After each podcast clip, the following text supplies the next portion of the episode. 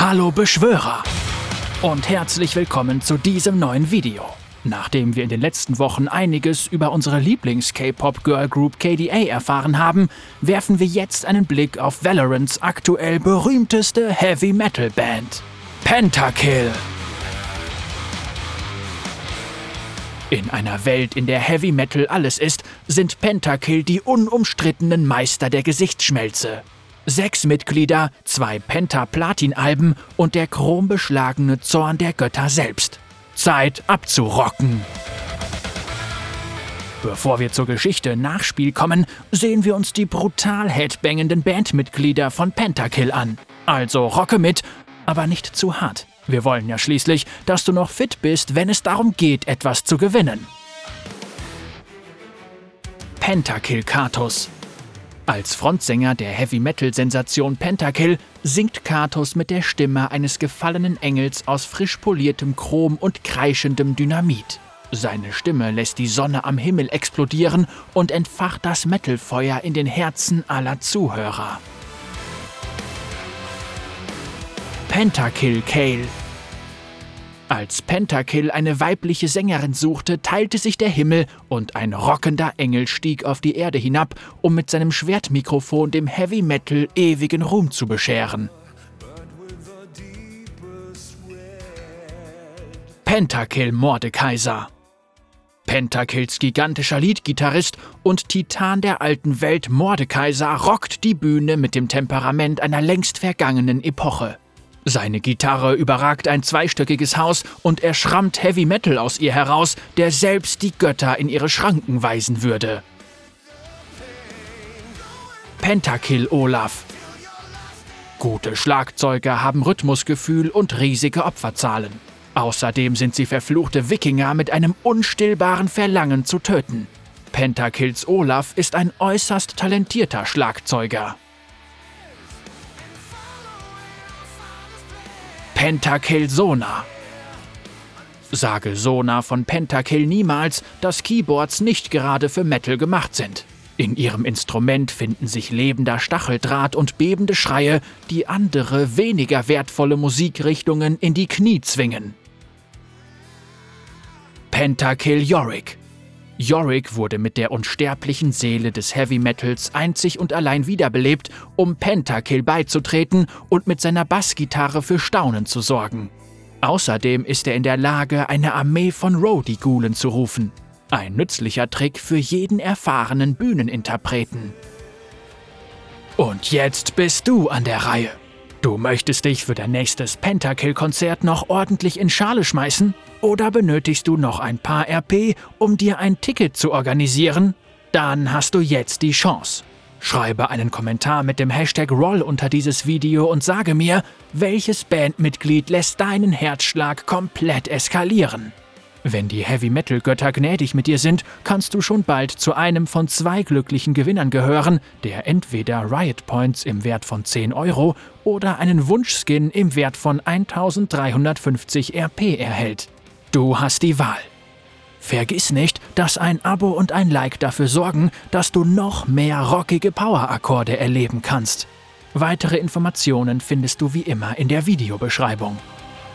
Und die knallharten Metal-Liebhaber unter euch wissen, dass dort ein geheimnisvoller Kanal auf einem Discord-Server mit einer weiteren Gewinnmöglichkeit existiert –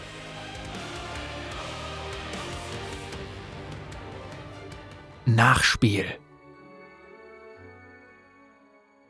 Wenn die Dämmerung im hohen Norden Freljords hereinbricht und die Krieger sich um die Glut des Lagerfeuers versammeln, dann erzählen sie manchmal von einer tödlichen Nacht auf dem Eis, von einer wahrhaft mörderischen und unbändigen Gewalt. Eine Geschichte, die nur mit gedämpfter und ehrfürchtiger Stimme geflüstert wird. Einige behaupten, sie sei nichts weiter als eine erfundene Legende, um die Jüngeren einzuschüchtern. Andere hingegen behaupten, dass das bloße Erzählen der Geschichte die Metal-Krieger zurückbringt, welche sich auf eine Reise in ferne Gefilde begaben. Es gibt keinen Überlebenden, der von dieser grauenvollen Nacht erzählen könnte, Dennoch spricht manchmal ein äußerst waghalsiger Geschichtenerzähler von einem Berserker, der alles Lebende mit seiner Axt zerschlug. Man flüstert, dass es nicht einmal seine Brüder vermochten, seine Raserei zu bändigen. Erst als ein Berg auf den metallenen Riesen herabstürzte, hielt er in seiner Raserei inne. Auf diese Weise endete der letzte Live-Auftritt von Pentakill. Südlich des Himmels. Berichte von Kales Ankunft in Runeterra sprechen zum Teil davon, dass sie von einem brennenden Kometen getragen wurde, welcher den Himmel teilte, oder dass sie auf dem Sattel eines glitzernden, schlangenartigen Drachen saß. Dies sind nur zwei der vielen Legenden über Kels Ankunft im Reich der Sterblichen. Sie war eine goldene Kriegsgöttin aus einer im Streit entzweiten Welt, die schimmernd und in gezackter Rüstung auf der Suche nach Verbündeten war, um einen epischen Krieg gegen die diabolischen Horden ihrer ungläubigen Schwester zu führen. Auf der Erde fand sie nur metallene Krieger, also reiste sie nach Runeterra, um Metal-Krieger zu suchen. Kales göttliche Sprache musste durch immense sinfonische Metal-Opern begleitet werden, welche ihre Notlage schilderten. Das endlose Leid dieser Arien bohrte sich allen Zuhörern tief ins Herz, und ihr Publikum ertrank häufig in einer Flut der Schwermut, so dass es am Ende des Auftritts kollektiv tot umfiel. Da jedes Lied sich über mehrere Stunden erstrecken konnte, hatten sie dennoch genug Zeit, um ihre Angelegenheiten in Ordnung zu bringen, bevor sie verschieden. Trotz aller herzergreifender Emotion in ihren Liedtexten war das Publikum unfähig, das Ausmaß ihres Leidens zu verstehen, und keiner konnte ihren Kummer über ihre Existenz ertragen, ohne sofort zu vergehen. Keiner außer Katus. Unter den Überresten nach dem desaströsen Ende ihres letzten Live-Auftritts, im Zuge dessen Mordekaiser die Menschenmenge von Freljord vernichtete, gab Katos Olaf den schicksalhaften Befehl, den Rhythmus des Weltenspalters zu trommeln, welcher das Land teilte und die höchste Bergspitze des eisigen Königreichs auf Mordekaiser herabfallen ließ. Als der Berg kollabierte, flüchtete die Band an den Rand von Runeterra, um dem Zorn der Kriegsköniginnen von Freljord und vielen unausweichlichen Blutfäden zu entkommen. Katos trieb es nach Bilgewasser, wo er sein täglich Brot als vermummter Rezitator von Trauerreden verdiente. Dies wirkte sich positiv auf die Gesundheit der Einwohner von Bilgewasser aus, da nun endlich die Leute anfingen, aufeinander zu achten, statt ihre Familien einer solchen Tortur auszusetzen. Also zog Katos weiter und quälte die Gehörgänge von Seefahrern, die sich in Kaschemmen zur Totenwache ermordeter Piraten versammelten. Düstere Grabgesänge waren seiner Meinung nach eine deutliche Verbesserung gegenüber Seemannsliedern. Er drohte sich langsam in Wahnsinn und Finsternis zu verlieren, bis die strahlende Form Kales in Bilgewasser eintraf. Sie hörte von der endlosen Quelle des Elends in seinen verzweifelten Texten und wusste, dass nur Katus ihren eigenen Kummer verstehen würde. Es folgte ein betrunkener Austausch von ausschweifenden Wehleidigkeiten, schauriger Dichtung und Operngesang, der die Menschen des Schlachterhafens dazu brachte, sich eher in den monsterüberfüllten Ozean zu werfen, als ihre rührseligen Duette mit anhören zu müssen. Infolgedessen leisteten Katus und Kell den Sängerschwur, stärker als je zuvor zurückzukehren, denn geteiltes Leid ist eben nur halbes Leid. Es sollte die Comeback-Tour aller Comeback-Touren werden. Unter den Lebenden. Vermummt und vornübergebeugt verließ Yorick das Blutbad von Freljord in südlicher Richtung, bis er die sonnenverbrannten Weiten von Shurima erreichte. Sonnenlicht war neu für Yorick, denn normalerweise versteckte er sich davor. Er wollte nicht, dass die Leute sein gewöhnungsbedürftiges Gesicht sahen. Er half dabei, die Gräber seit langem toter Herrscher freizulegen, da er so viel Zeit in der Dunkelheit verbringen konnte, was für seine Mitgräber sicherlich ein willkommener Nebeneffekt war. Mit seinen einzigartigen Basstönen konnte er den weichen Fels von Shurima leicht zerschmettern, allerdings verflüssigten sie oftmals auch den Sand, so dass die Arbeiter, die die Gräber freilegten, lebendig begraben wurden.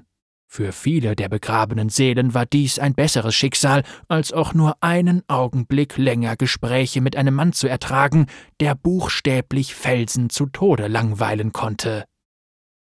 Nachdem er gewaltsam von sämtlichen Ausgrabungsstätten in Shurima verbannt worden war und monatelang im Untergrund mit toten Prinzen verbracht hatte, verspürte Yorick den Drang, selbst im Sand begraben zu werden.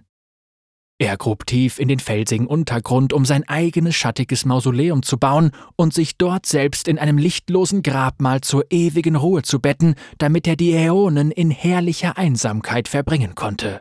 Und so schlief Yorick unter der Wüste, bis Katus und Kale sein Grab aufstemmten. Die beiden Sänger ließen Yorick in dem Glauben, dass Äonen vergangen waren und dass alle, die ihm den Tod wünschten, nun selbst tot waren. Sie sagten ihm, dass die Welt der Sterblichen wieder für Pentakill bereit war. Es werde Rock. Dass Mordekaiser unter dem Berg von Freljord begraben worden war, hatte Sona inspiriert, und während die anderen Bandmitglieder sich verzweifelt in die entferntesten Ecken Runeterras verteilt hatten, wurde sie von dem Verlangen überwältigt, ergreifende symphonische Rockopern zu komponieren. Sie besuchte die größten Tempel dieser Welt und darüber hinaus, doch keine Akustik stillte ihre Begierde nach den stärksten Resonanzen des Kosmos. Die großen Gletschertempel von Freljord blieben ihr nun verwehrt, und so ging sie an Bord der Schlangenfraß und reiste mit ihrer glücklosen Crew zu einigen Vulkaninseln in den östlichen Gewässern von Bilgewasser. Die ängstliche Crew flüchtete, als Sona ihr Keyboard aufbaute und die Insel mit gewaltigen Schallwellen zu formen begann. Sie spielte die Noten der Schöpfung und ließ vulkanische Inseln aus den Tiefen emporsteigen, die Lava spien, um titanische Orgelpfeifen zu erschaffen, welche Sonas Klänge noch weiter verstärkten. Ihre Noten waren so kraftvoll, dass sie zwischen den Welten schwangen und ganze Kontinente versenkten. Ihre geplante Atlantis-Tour fiel leider ins Wasser. Sona war von machtvollen Vulkanen umgeben, mit denen sie den Himmel in Brand setzte und das Höllenfeuer aus dem Herzen des Planeten riss. So abgefahren das Ganze auch war, ihre Musik brauchte mehr als das. Sie brauchte das dämonische Heulen überirdischer Gitarren und den bebenden Donner von Trommeln und Bässen. Und dann lief die flammende Fähre mit Katus, Yorick und Kale an Bord bei Sonas feurigem Basaltring auf Grund. Zerstörer! Obwohl es gegen jeden Instinkt ging, den er besaß, blieb Olaf nicht zurück, um zusammen mit Mordekaiser unter dem Berg zu sterben. Da Yorick gen Süden aufbrach, verlor Olaf seinen bevorzugten Saufkumpanen.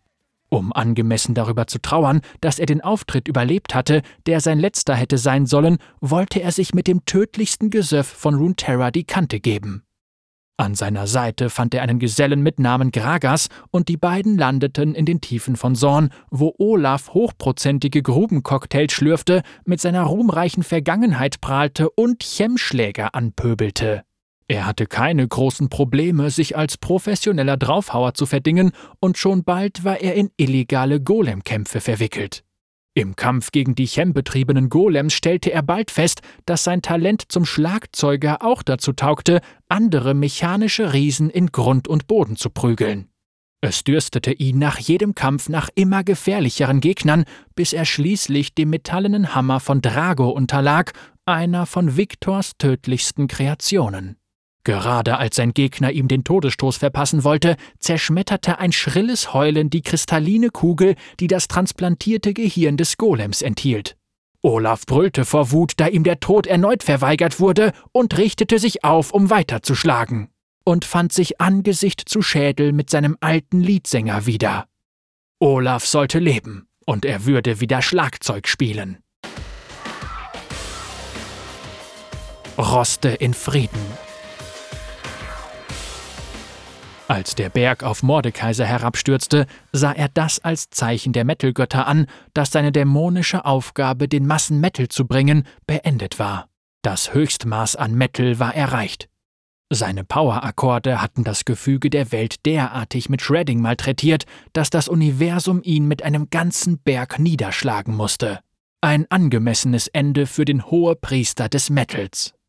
Doch Mordekaiser wusste, dass er aus den geschmolzenen Ruinen des herabgestürzten Gipfels auferstehen und für alle Zeit zum König des Metals gekrönt werden würde.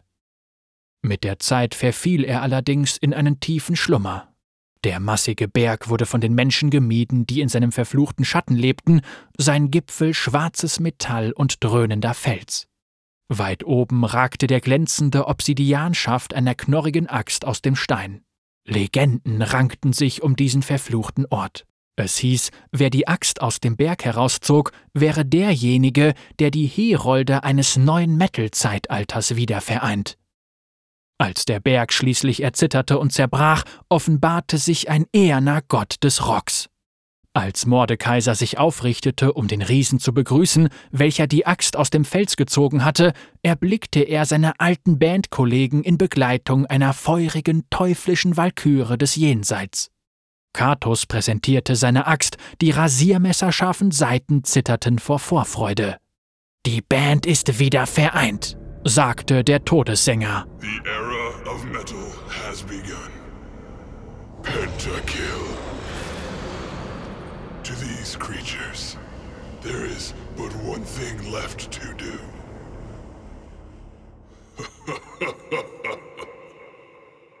Heavy metal.